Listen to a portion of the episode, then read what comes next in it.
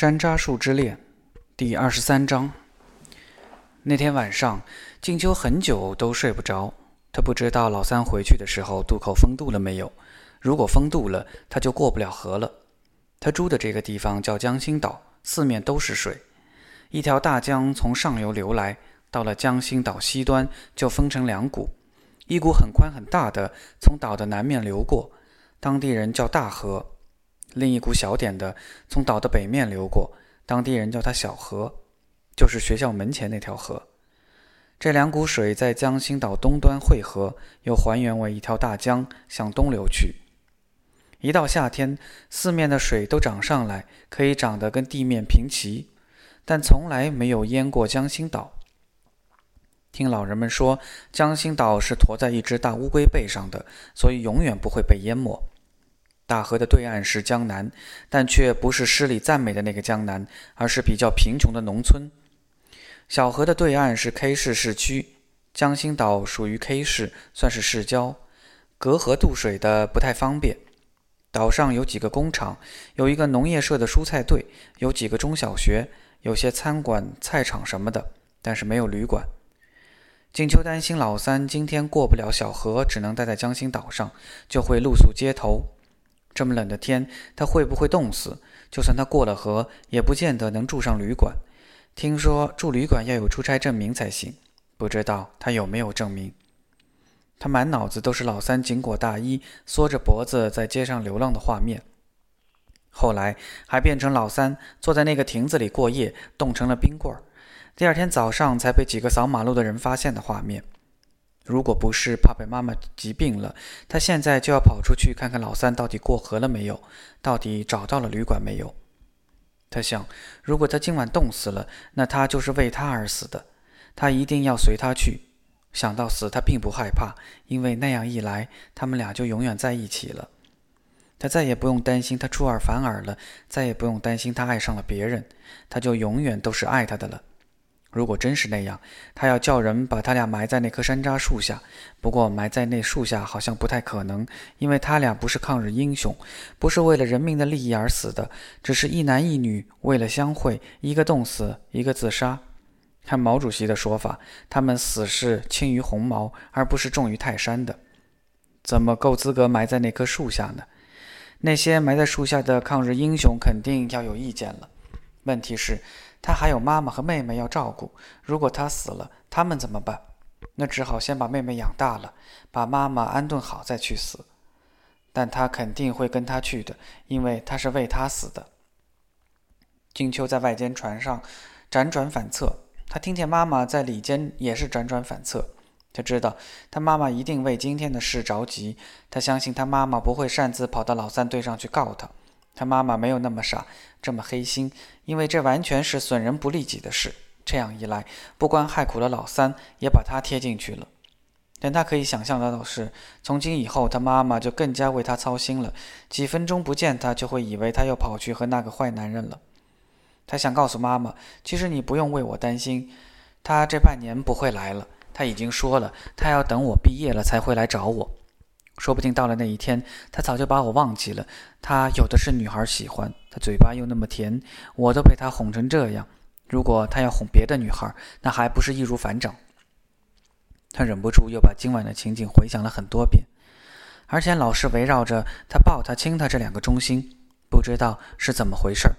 到底是他这个人思想不健康，还是因为妈妈对这两件事谈虎色变？这两件事把妈妈都吓成那样，一定是罪大恶极了。而他刚好都做了，怎么办呢？到底被抱了亲了会有什么害处？他有点想不明白。上次他也抱了他亲了他，好像没怎么样啊。但如果也没害处，那他妈妈为什么又那么害怕呢？他妈妈是过来人，难道还不知道什么可怕，什么不可怕吗？老三今晚好像有点激动，他那算不算兽性大发？兽性到底是个什么性？兽跟人不同的地方，不就是野兽会吃人吗？他又没有吃它，只是温情脉脉地闻闻它而已，没有觉得有什么跟野兽相通的呀。一直到第二天，他才有机会把老三的信拿出来读。那星期该他锁教室门，他就等别人都走了，才坐在教室的一个角落，摸出那封信拆了看。老三的信是写得很好的，可以说温情、热情加深情。他写他自己那些思念的时候，他看得很感动，很舒服。但他把他也写进去了，而且他写他的那个笔调有点不合他的胃口。如果他只写他怎么爱他，怎么想他，不把他写得像个同谋，他会很欣赏他的信。但他还写了我们怎么怎么样，这就犯了他的忌讳。他也收到过一些情信，大多数是他同学写的。不管写信人文字水平高低，他最反感的就是写信人自作多情的猜测他是对他有意思的。记得有一个男生也算作文写的不错的，但那人真叫厚颜无耻，每次写信都好像他已经把他的心交给他一样。他不理他，他说那是他喜欢他的表现，因为他对他的态度与众不同。如果他跟他说一句话，那更不得了。他马上要夸大其词，把他写到信里去，当做他喜欢他的证据。估计你就是对他吐口唾沫，他会认为那是你喜欢他的证据。为什么他只对我吐，不对别人吐呢？这不正说明了我们关系不一般吗？对那些给他写情信的人，他还是很尊重、很感激的。一般不会让人家下不来台，但对这个厚颜无耻的同学，他真的烦透了。他不仅写信给他，还对别人说说他在跟静秋玩朋友，搞得别人拿他们两个起哄，连他妈妈也有一半相信了。说如果你从来没有答应过他什么，他怎么会那么写？静秋忍无可忍，拿那个家伙的信跑到他家去告了一状，他才收敛了一些。他不明白老三这么聪明的人为什么看不出他不愿意他把他热情的一面写在信里呢？他愿意他把他写成一个冷冰冰的人，而他则苦苦的爱他。最后，注意是一直到了最后，尽管他不知道这个最后是什么时候，他才给他一个爱的表示。他觉得真正的爱情是这样的，就是从第一章开始追，一直追到最后一章，女孩才松口。他本来当时就要把老三的信给撕了扔进厕所里。但他想把这封信，有可能是老三留给他自己的最后一封信，他又舍不得扔掉了。他趁妈妈出去家访的机会，把那封信也缝在棉衣里了。他能感觉到他妈妈对他管得比以前紧了，连他去魏红那里都要问几遍，好像怕他又跟上次一样，说是去中平家，结果却跟一个勘探队的人跑出去了。他想想就觉得不公平。他哥哥也是很早就有女朋友，但他妈妈从来没有像像在防贼一样防着他哥哥，反而很热心的帮助招待哥哥的女朋友。每次哥哥的女朋友要来，妈妈都设法买点肉，做点好菜招待他，还要提前一天把床上的垫单、被单搜罗一空，大洗特洗。结果有好几次都累得尿血了。他妈妈总是说：“我们这种人家要钱没钱，要权没钱。”成分又不好，除了一份热情，我们还拿得出什么？静秋妈妈知道哥哥的女朋友是充满了感激的，差不多可以说到了感激涕零的地步，因为哥哥找到了这样一个女朋友真是不容易。静秋的哥哥叫静心，比静秋大两三岁，女朋友叫王亚明，是静秋初中时的同班同学，也是整个年级长得最漂亮的，眼睛大大的，鼻子高高的，头发又黑又长，还带点卷。小时候照片常常挂在照相馆做招牌，像个洋娃娃。亚明家的条件也不错，妈妈是护士，爸爸是轮胎厂的厂长。高中毕业后，他爸爸就帮他弄到腿部关节证明，没下农村，进了 K 市一家服装厂当工人。亚明可能是佩服哥哥小提琴拉得好，很早就跟哥哥好上了。不过刚开始都是背着家长的，所以家里人不知道。但有一天，亚明眼睛红红的找到静秋家来，很紧张的问着声：“张老师，静心在不在？”就不敢说话了。妈妈知道静心在哪里，但她关照过，说如果是亚明来找她，就说他出去了。于是妈妈说：“静心到一个朋友家里去了，你找他有什么事吗？”亚明说：“我知道他在家，他现在躲着我，因为我告诉他我父母不同意我们的事儿，怕他招不回来。”他听了就说：“我们散了吧，免得你为难。你父母他们也是为了你好。我真的不知道我这辈子招不招得回来，别把你耽误了。”后来他就躲着不见我了。但那些话是我父母说的，又不是我说的。我从来没有嫌弃他在农村。妈妈的眼圈也红了，说：“他也是为你好。”亚明当着他们的面就哭了起来，说：“我家里的人这样对我，他也这样对我，我活着有什么意思？”静秋的妈妈吓坏了。连忙叫静秋去哥哥住的那间房间把他叫来。亚明说：“我跟你去找他。”那时正好是寒假期间，妈妈问一个回家过春节的老师借了间单身教师宿舍，让回家过春节的哥哥在那里住几天。他哥哥就躲在那间小屋里不出来见亚明。静秋把哥哥的门敲开了，看见哥哥跟亚明四人四目相对，好像眼里都噙着泪花一样。他赶紧离开了，知道哥哥不会再躲着亚明了。他看得出哥哥其实很喜欢亚明的。这段时间躲着亚明，哥哥瘦得很厉害。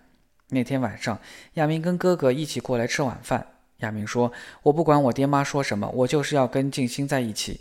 如果他们在骂我，我就搬到你们家来，跟静秋睡一张床。”春节期间，亚明差不多每天都过来找静心，两个人在静心住的那个房间玩。亚明常常待到十一点多才回去，不知道他在爹妈面前是怎么交代的。有天晚上快十一点了，突然有几个护校值班的老师来叫妈妈，说你儿子出事了。静秋和妈妈跟着几个老师跑到办公室一看，发现哥哥被关在一间小办公室里，亚明被关在另一间。那几个值班老师把静秋赶到外面去，他们只跟妈妈谈。静秋心急如焚地等在外面，过了很久，一个值班老师才把亚明带出来，说：“你可以走了。”但亚明不肯离开，大声跟那人辩论：“你们为什么不放他？我们什么也没做，你们不放他，我就不走。”值班的人说：“你还在这里大声叫，你知不知道世界上还有羞耻二字？我们可以现在就把你送到医院去检查，看你嘴巴还硬不硬。”亚明也不示弱：“去就去，不去就不是人。如果检查出来我什么也没做，你小心你的狗头。”我哥哥和我弟弟不会放过你，我爸爸也不会放过你的。你们真是多管闲事，欺人太甚。静秋从来没见过亚明这样的强悍，他平时说话都是细声细气的。值班的人好像被镇住了，对刚走出来的妈妈说：“张老师，你把他送回家去吧。我们是看在你的份上，这次不把他怎么样，不然的话要送联防队去的。”妈妈怕把事情闹大了，对静秋说：“你把亚明送回去，我在这里跟他们交涉你哥哥的事。”静秋要送亚明回去，亚明焦急地说：“你哥还在里面，我回家干什么？我怕他们把你哥交到联防队去，联防队的人会打他的。我愿意跟他们上医院去，只要你放你哥哥。”静秋陪亚明在外面等着，他焦急地问：“到底是怎么回事？这些值班的多管闲事。今晚很冷，我就跟哥哥两个人坐在床上，用被子捂着脚。他们来敲门，我们马上就开了。结果他们就把我们带到办公室来审问，还说要把我们交到联防队去。”静秋不知道这事严重到什么地步，连忙问：“那怎么办呢？应该不会把我们怎么样的。我们什么都没干，经得起检查。不过幸好我们没关灯，连棉衣都没脱，不然的话，他们把我们送联防队就麻烦了。那些人都是不讲理的人，打了你再问话。他们说送到医院去检查是什么意思？”亚明犹豫了一下，说：“就是请医生看看我还是不是是不是姑娘家。不过我不怕，我跟你哥哥什么也没做。”静秋有点不明白，亚明自己承认是跟哥哥坐在床上，那不是又同房又上床了？怎么又说什么也没做呢？是不是因为没关灯、没脱棉衣？后来哥哥也被放回去了，说他们见亚明自己要求去医院检查，知道他们没做什么，就放了他，还给他们赔礼道歉，怕亚明家里人找他们算账。那件事发生后，亚明照常天天来玩，值班的似乎也没有再去敲他们门。妈妈更喜欢亚明了，说从来没想到这么文静的女孩，为了救你哥哥出来，会像母老虎一样发威。静秋为哥哥高兴，有这么好一个女朋友，但她也忍不住想，如果是她跟老三待在那间小屋里，估计妈妈早就把老三叫到联防队去了。因为不知道老三那天晚上究竟找到住的地方没有，静秋一直都在担心老三的死活，生怕突然有一天长方跑来告诉他说老三冻死了，请你去开追悼会。他每天都找机会跑到妈妈办公室去翻翻那些报纸，看看有没有关于 K 市冻死一个人的报道。不过他觉得报纸多半不会报道这事儿，因为老三是自己冻死的，又不是救人牺牲的，谁来报道他？他想跑到西村坪去一趟，看看老三还在不在，但他不敢问妈妈要路费，而且又找不到出去一整天的借口，只好坐在家里干着急。他想起自己认识一个医生，姓程，在市里最大的一家医院工作。他就跑去找程医生，他问程医生那家医院最近有没有收治冻死、冻伤的病人。程医生说没有。他又问这种天气待在室外会不会冻死。程医生说如果穿的太少，恐怕有可能冻死。静秋想，老三穿着军大衣，应该不会冻死吧？陈医生安慰他说：“现在一般不会冻死人的。如果外面太冷，可以到候车室、候船室去。就算被公安局当盲流收审，也不会在外面冻死。”静秋听他这样一说，放心了一些。静秋认识这位程医生，是因为程医生的岳母跟静秋的妈妈以前是同事，都在 K 市八中附小教书，而且两人都姓张。江心岛上很多家庭，一家几代人都是张老师的学生。陈医生的岳母已经退休，但他们就住在学校旁边。陈医生的妻子在 K 大教书，很会拉手风琴。他们夫妻俩经常在家里一拉一唱，引得路人驻足。静秋也会拉手风琴，但她完全是自己摸索的，没人教过。她最先是学弹风琴，因为她妈妈学校有风琴，她经常去音乐办公室弹。后来，因为学生经常去宣传毛泽东思想，到很多地方去唱歌跳舞，没人伴奏不行，又不能把那么重的风琴抬到那些地方去，就开始学拉手风琴。学校有个很旧的手风琴，但老师当中没有一个会拉。静秋就叫妈妈把学校的手风琴借回来，他学着拉。风琴、手风琴都是键盘乐器，有很多相通的地方。静秋拉了一段时间，就可以为同学伴奏了，只是左手和弦部分还不太熟。那时会搞乐器的人不多，女的会拉手风琴的更少。金秋经常背着手风琴跟学校宣传队到江心岛各个地方宣传毛泽东思想。江心岛上的人差不多都认识她，不一定知道她名字，但只要说八中那个拉手风琴伴奏的女孩，别人都知道是她。后来他从姜老师家路过的时候，经常听到姜老师拉手风琴，佩服得不得了，就叫妈妈带他去拜姜老师为师。静秋跟着姜老师学琴，很快就跟姜老师一家搞熟了。姜老师的爱人程医生长相特殊，高鼻凹眼，人称外国人，在江心岛颇有名气，走到哪里都是人跟着他。有的小孩胆子大，常跟在他身后大喊“外国人”。他脾气好，只回头笑一笑，挥挥手走路。程医生的身世是江心岛人的热门话题，有很多版本。有的说他是美蒋特务，有的说他是苏联特务。有的说他父亲是美军上将，跟一个中国女人生下了他。解放前夕，那个美军上将就丢下他们母子俩跑回美国了。还有的说他母亲是共产党的高官，在苏联学习时跟一个苏联人好上了，生下了他，怕影响自己的前途，就把他送人了。陈医生对自己那副外国人面相的解释是，他家有哈萨克血统，但谁也没见过他的哈萨克父母。所以大家宁可相信他是特务或者混血私生子。几个版本传来传去，传得有鼻子有眼，每种说法都令人信服。静秋比较喜欢共产党高官这个版本，因为在他心目中，美国人没有苏联人好看。美国人鼻子太尖，是鹰钩鼻，而鹰钩鼻是狡猾的象征。苏联人的鼻子没有那么尖，所以英俊、勇敢而又诚实。他其实也没见过美国人，连电影好像都没看过，都是外面大字报、宣传画上看来的。但他看到过苏联人的插图，苏联男的都爱穿那种套头的，衣领下开个小口，扣两三粒扣子的衣服，腰里系个皮带，很有风度翩翩。不知道为什么，金秋总是觉得程医生跟老三长得很像，虽然老三的鼻子没有那么高，眼睛没有那么凹。走在外面也不会有那么多人跟围观当稀奇看，但他觉得像。他不知道自己是因为喜欢程医生的外貌才会对老三一见钟情的，还是因为喜欢老三才觉得程医生英俊的。反正他时常把两人混为一谈。静秋问了程医生之后，心想老三大概不会被冻死了，但他一直到看见了老三的亲笔信才彻底放心。那天，静秋的妈妈给他带来一个信封，说是西村平的人写的。他一听，差点晕了，心想老三大概是冻疯了，居然把信写到 K 十八中附小来了。他跟他见面的第一天就对他说过，叫他不要往这里写信，因为那时候学生是没有什么信件的。如果有，那肯定是见不得人的秘密。传达室见是他家的信，不管收信人是谁，总是给他妈妈。妈妈没拆他的信，叫他自己拆。那可是他一生当中收到的第一封从邮局寄来的信。他一眼看见信封上寄件人是张长芳，笔迹也像是长芳的，就当着妈妈的面拆开了。信写的很简单，只是谈谈最近的学习情况，说家里人都好，请他有空去西村坪玩，然后代问锦秋家人好，云云。静秋看出信是老三的笔记，不由得在心里面骂他：真会装神弄鬼，连我妈妈都敢骗。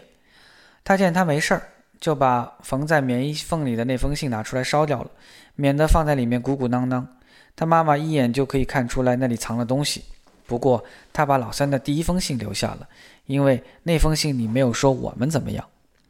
离毕业的日子越来越近，金秋的心情也越来越矛盾。他盼望日子过得快点，他就可以快点见到老三。但他又害怕毕业，因为毕业了他就要下乡了。下乡之后，他的户口就迁到农村去，他就不是 K 市人了，也不能打零工了。到时候他就跟哥哥两个人都欠队里的口粮，难道叫十二三岁的妹妹去打零工吗？那时 K 市的知青已经不再是下到某个生产队了，而是按家长单位下到集体知青点去。K 市文教系统的知青点在 Y 县的一个老山里面，很苦的地方。办了个林场，根本不指望有收入。知青下到那里，只是为了在广阔天地里练一颗红心，都是父母帮他们出口粮钱。说实话，父母也不在乎自己的子女在林场能不能赚到钱，只求他们平平安安的在林场熬几年，然后招工回城就行了。文教系统每年都是七月份送新知青下乡，但半年前就在对即将下乡的知青进行上山下乡的教育，天天都说一颗红心两手准备。但静秋一直搞不懂到底是哪两种准备，好像就是一种下乡。教育局组织了好几次大会，请已经下乡了的，特别是农村扎了根的知青，给他们那些即将下乡的人做报告，讲他们是怎么跟当地贫下中农打成一片的。有些榜样和典型都已经跟当地农民结婚了，说要扎根农村干革命。静秋听他们说那是光荣的事迹，不知道他们究竟爱不爱他们的农民丈夫或媳妇儿。但有一点，他知道，一旦跟农民结了婚，你就不要想招回城里了。魏林比静秋大几岁，那时已经下乡了。两个人的妈妈都是附小的老师。魏林回来休息的时候，总是对静秋讲农村多么苦，说干活累得恨不得倒地死去，生活很无聊，只盼着哪天招工回城就熬出头了。静秋还唱着那些知青歌给他听，做了半天工。裤腰带往下松，人家的白米饭煮得香喷喷。回到我屋里，还是一片漆黑。哎呦，我的大哥呀！景秋跟魏林的妹妹魏红一个年纪，两个人约好了，下乡之后他们就住一个屋。两个人还一起准备下乡的用品。魏红家经济条件比较好一些，他爸爸妈妈都是 K 市八中的老师，双职工，养活三个小孩还是没什么问题的。所以他跟静秋一起准备东西，能成双成对买的东西并不多。大多数都是魏红买得起，静秋买不起。他们俩唯一相通的东西就是一个整套。他们买了一点布，自己在上面写了“广阔天地大有作为”的字样，就自己照着绣了这几个字，准备下乡用。正在热火朝天的准备下乡的时候，突然有一天，长芳跑到 K 市来看静秋。等到静秋送他坐车回家的时候，两个人才单独有一起的机会。长芳拿出一封信给静秋，说是老三叫他送来的。静秋等长方的车开走，就坐在车站把那封信打开看，可能是为了表示对送信人的礼貌，信没有封口。但老三旁若无人地诉说他的思念，把静秋看得脸红心跳。难道他不怕长方拆开看吗？老三在信里告诉他说，现在上面下了一个文件，职工退休的时候可以由他们一名子女顶替他们的职位，叫做顶职。据说这个文件不公开传达，由有关部门自己掌握。老三叫他让妈妈去学校或者教育局打听一下，看他能不能顶他的妈妈的职，这样他就不用下农村了。老三说：“你很适合教书，如果你顶你妈妈的职，一定会成为一个出色的老师。”静秋看了几遍，不相信真有这样的事。他倒不想顶职，但他非常希望他哥哥能够顶职回城，因为哥哥太可怜了。他初中那会儿正是父母挨整的时候，就没能上高中，一毕业就下村去了。在那里一待多年，到哪个队插队的知青走了几波，又来了几波，他哥哥还没招回来。